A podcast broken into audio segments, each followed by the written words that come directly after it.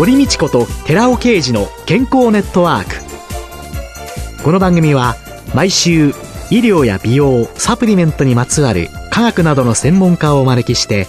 私たちの健康のために役に立つお話を伺う健康生活応援番組です。包摂体サプリメントと MGO マヌカハニーで健康な毎日をお届けするコサナの提供でお送りします。ここでコサナから番組パーソナリティで神戸大学医学部客員教授寺尾啓二社長の新刊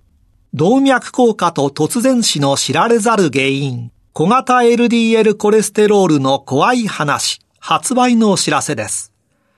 シクロデキストリン研究の第一人者寺尾啓二社長が動脈硬化や脳卒中を招く真の悪玉コレステロールの正体、小型 LDL コレステロールについてわかりやすく解説します。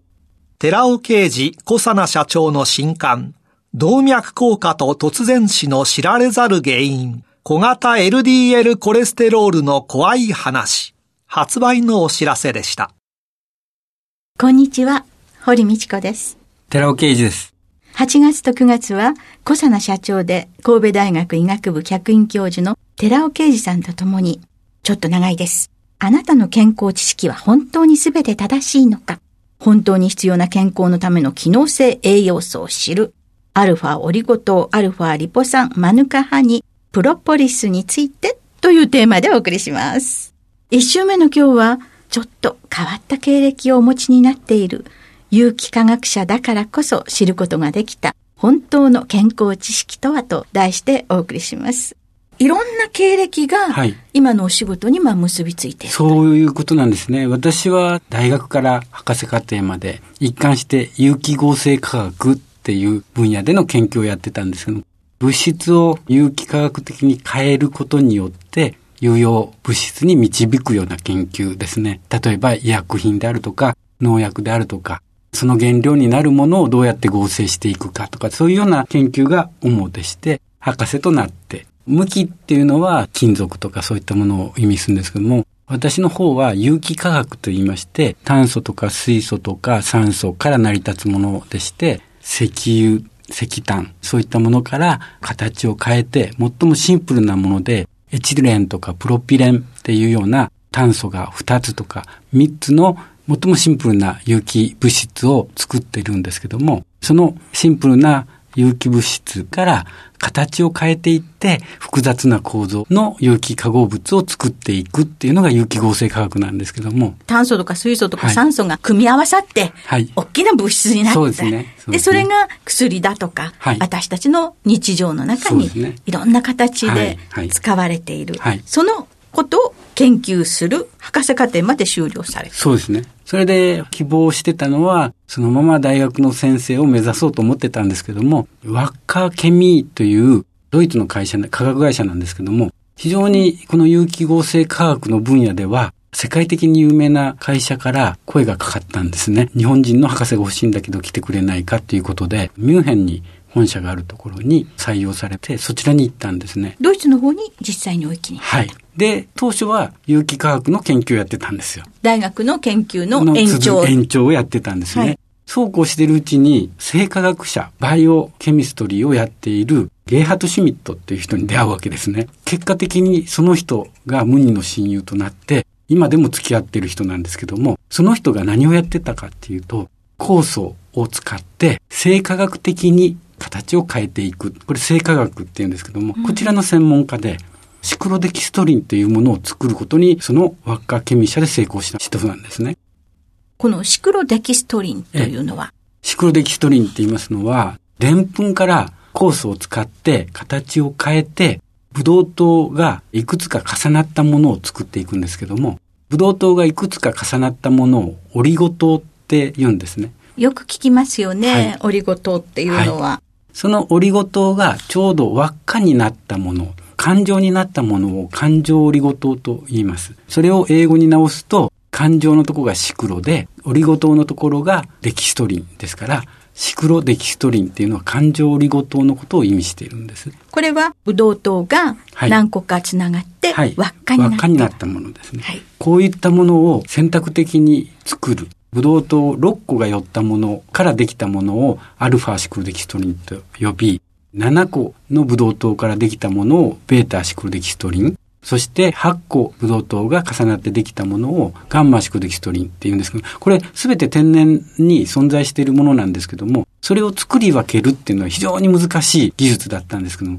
それを開発したのがゲーハートだったんですね。世界でそれは初めて確立した技術なんですね。ですからワッカーケミー社はそのシクロデキストリン、アルファ、ベータ、ガンマ、シクロデキストリンを世の中に出そうということで工業化することに決めるわけです。そして私はゲーハートと当時からもう仲良くなってましたから、有機化学者である私にシクロデキストリンを一緒にやろうって言い出すわけですね。はい。一緒にやろうっていうのは？シクロデキストリンそのものが作れることになったわけですから、それまでは作られてなかったわけですから、その応用分野ってなかったわけですよね。応用して何かを作り出すということはなかったわけです。ですから、応用研究を一緒にやってくれって頼んできたわけですよ。それを実際にはいこの社会の中でどういうものに使用するか。そうです。その研究を一緒に一してください緒にして。くれというはい話になったわけですね。はい最初は私も嫌だったんですけども、どんどんゲイハトが積極的に私に言い寄ってくるもんですから、結局、ひょっとしたら面白いかもしれないという気持ちにさせられて、結果としてやることになるわけですね。有機化合物の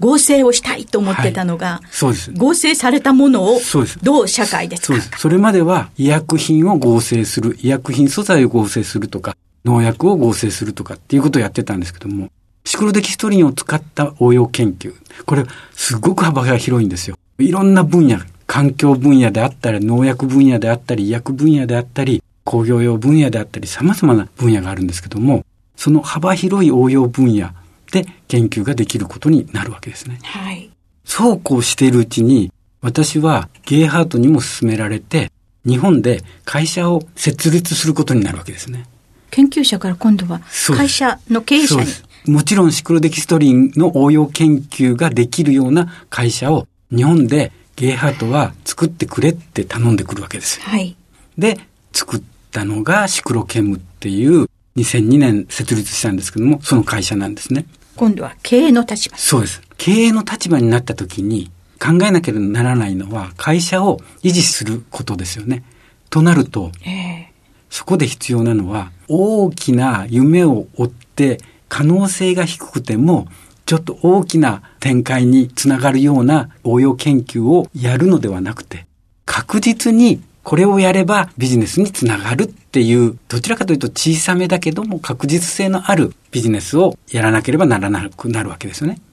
で、そこで目についたのが特別な分野ですけども機能性栄養素の研究になるわけです。ビジネスとして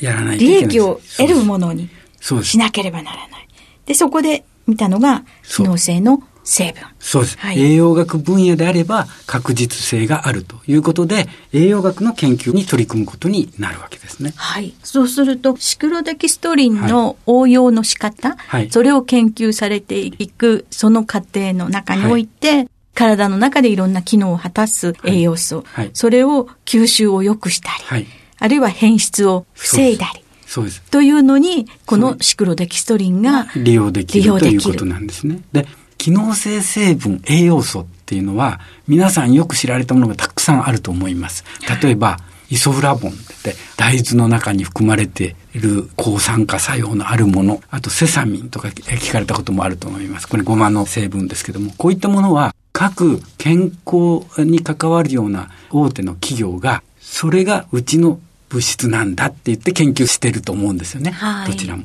でも、私どもの場合はそうではなくて、セサミンも一つの候補なわけです。イソフラボンも一つの候補。クルクミンも一つの候補。そういうように、いくつもの候補を並行に並べて、どれが何に効くんだ何が問題なんだっていうことを並行に研究していける。そこに私どもの研究の強みがあると私は思ってるんです。せっかく栄養素の成分があったとしても、はい。安定してないで、はい。どっかで変質してってしまったり、あるいは体の中に入っていかなきゃ、吸収されなきゃトイレにさようならじゃね。意味ないわけですよね。そういうことなんですね。それらもいろんな素材をもとにはい。研究をされていて。はい。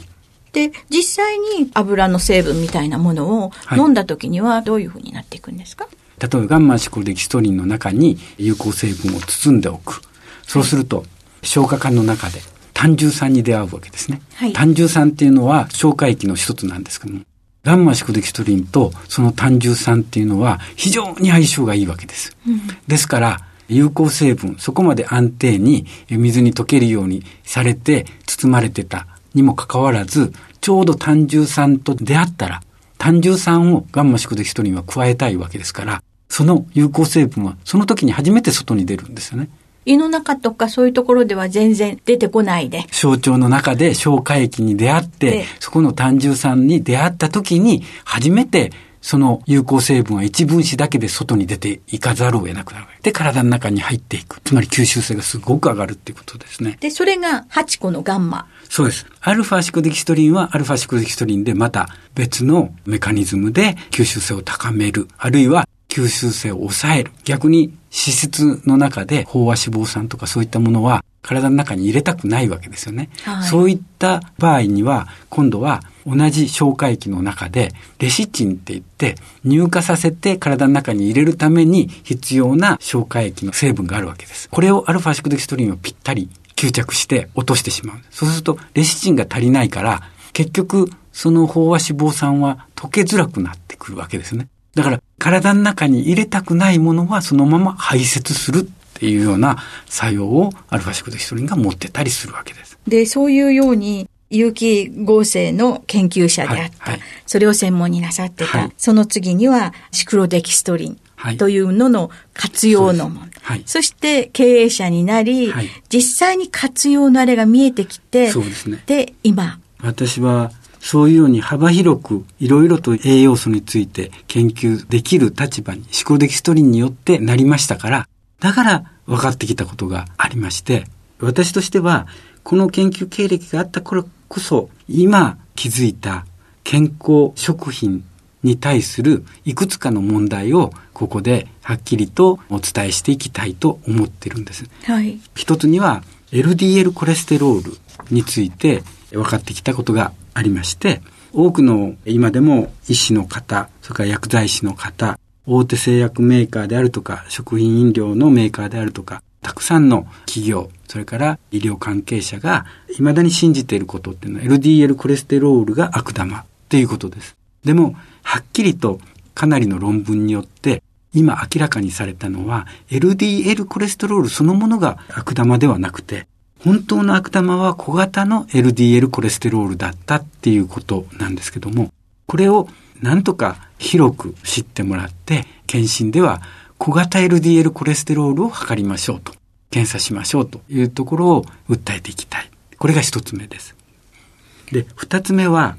アルファリポ酸ってあります。アルファリポ酸もダイエットに有効だとか、いろんなことで有名になりましたけども、この大きな問題っていうのは、アルファリポ酸っていうのは、鏡に映った構造、共造体っていうものは、形は一緒なんですけども、二つのものがあって、この二つのもののうちの一つが天然体であって、一つは非天然体なんですよね。有機合成で作ると、人の力で作ってしまうと、これが一緒にできてしまう。50%、50%できてしまうんですけども、残りの50%は体にとって決して良くない。でも、今皆さんがアルファリポ酸を購入されると、サプリメントを購入されると、そのうちの一方しか本当は有効でないのに、安全性に問題のあるものと一緒に飲まざるを得なくなって、これをなんとか皆さんに気づいてほしい。これが二つ目です。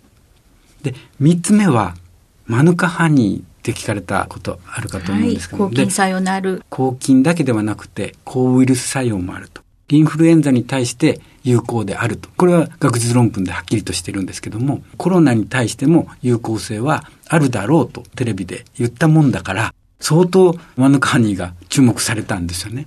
でも気をつけていただきたいのは、マヌカハニー、ニュージーランドから来ているもの、これ全てが100%マヌカハニーではないっていうことを私は知っているわけです。こういうような問題がたくさんあって、私はそれを知ってしまっているので、これを今回は皆さんに知ってもらいたいという思いでいるわけです。アルファリポ酸なんていうのの、いわゆる有機合成をなさってたからこそ、はい、L 体、R 体、ラセミ体で存在してるよって、はい、片方だけじゃないとダメだよってい。うようなこともお分かりになってきた。はい、それから LDL コレステロール、一口に全部片付けちゃって、LDL と HDL で HDL が善玉でっていうようなのが、これが一般的な知識の段階ですけれども、LDL の中にいいのと悪いのとある。はい、それらをお伝えをしたい。そうですね。はい、小型 LDL が悪者である。はい。そして、いきなり飛んじゃいましたが、マヌカハニー。はい。マヌカハニーも私の方では随分と研究して、これもやはりシクロデキストリンと絡めて、マヌカハニーとアルファシクロデキストリン組み合わせると抗菌活性が高まりますと。で、今では研究をウイルスに変えて抗ウイルス作用もありますと。それもやはり相乗的に高まっていきます、みたいな研究もしているわけですけども、そういう中で生まれてきたのが、マヌカハニー、ニュージーランドから輸入してるわけですけども、だいたい1500トンぐらいニュージーランドでは作られてるんですよね。ところが、世界に流通してるのが1万トンあるんですよね。え、ちょっと待ってください。誰が考えても、1万よりも1500の方が少ないですよね。で、日本では500トンが輸入されてるんです。はい。ということは1500トンのうち500トンが日本に来てて、1000トンが残りの日本以外のところに行っているとは考えづらいですよね。というようなことをもう少し詳しくお話しさせていただきたいなと思ってるんです今日伺った寺尾さんの有機合成の科学者、研究者としての役目や、はいはい、そして経営者の視点、はい、そしてそれらを全部含めてだからこそ一般の方に正しい知識を持っていただきたい。そうですね。という熱い思いが来週から皆様にお伝えできたらと思います。よろしくお願いします。ありがとうございました。今週は小佐奈社長で神戸大学医学部客員教授の寺尾啓二さんと共にあなたの健康知識は本当に全て正しいのか本当に必要な健康のための機能性栄養素を知るアルファオリゴ糖、アルファリポ酸、マヌカハニー、プロポリスについての1回目。変わった経歴を持つ有機科学者だからこそ知ることのできた本当の健康知識とはと題してお送りしました。寺尾さんありがとうございました。来週もどうぞよろしくお願いします。ありがとうございました。ここでコサナから番組パーソナリティで神戸大学医学部客員教授寺尾啓二社長の新刊動脈硬化と突然死の知られざる原因。小型 LDL コレステロールの怖い話。プレゼントのお知らせです。シクロデキストリン研究の第一人者寺尾啓二社長が動脈硬化や脳卒中を招く真の悪玉コレステロールの正体小型 LDL コレステロールについて分かりやすく解説します。ご希望の方は番組サイトの応募フォームからご応募ください。寺尾啓二小佐奈社長の新刊。動脈硬化と突然死の知られざる原因。小型 LDL コレステロールの怖い話。プレゼントのお知らせでした。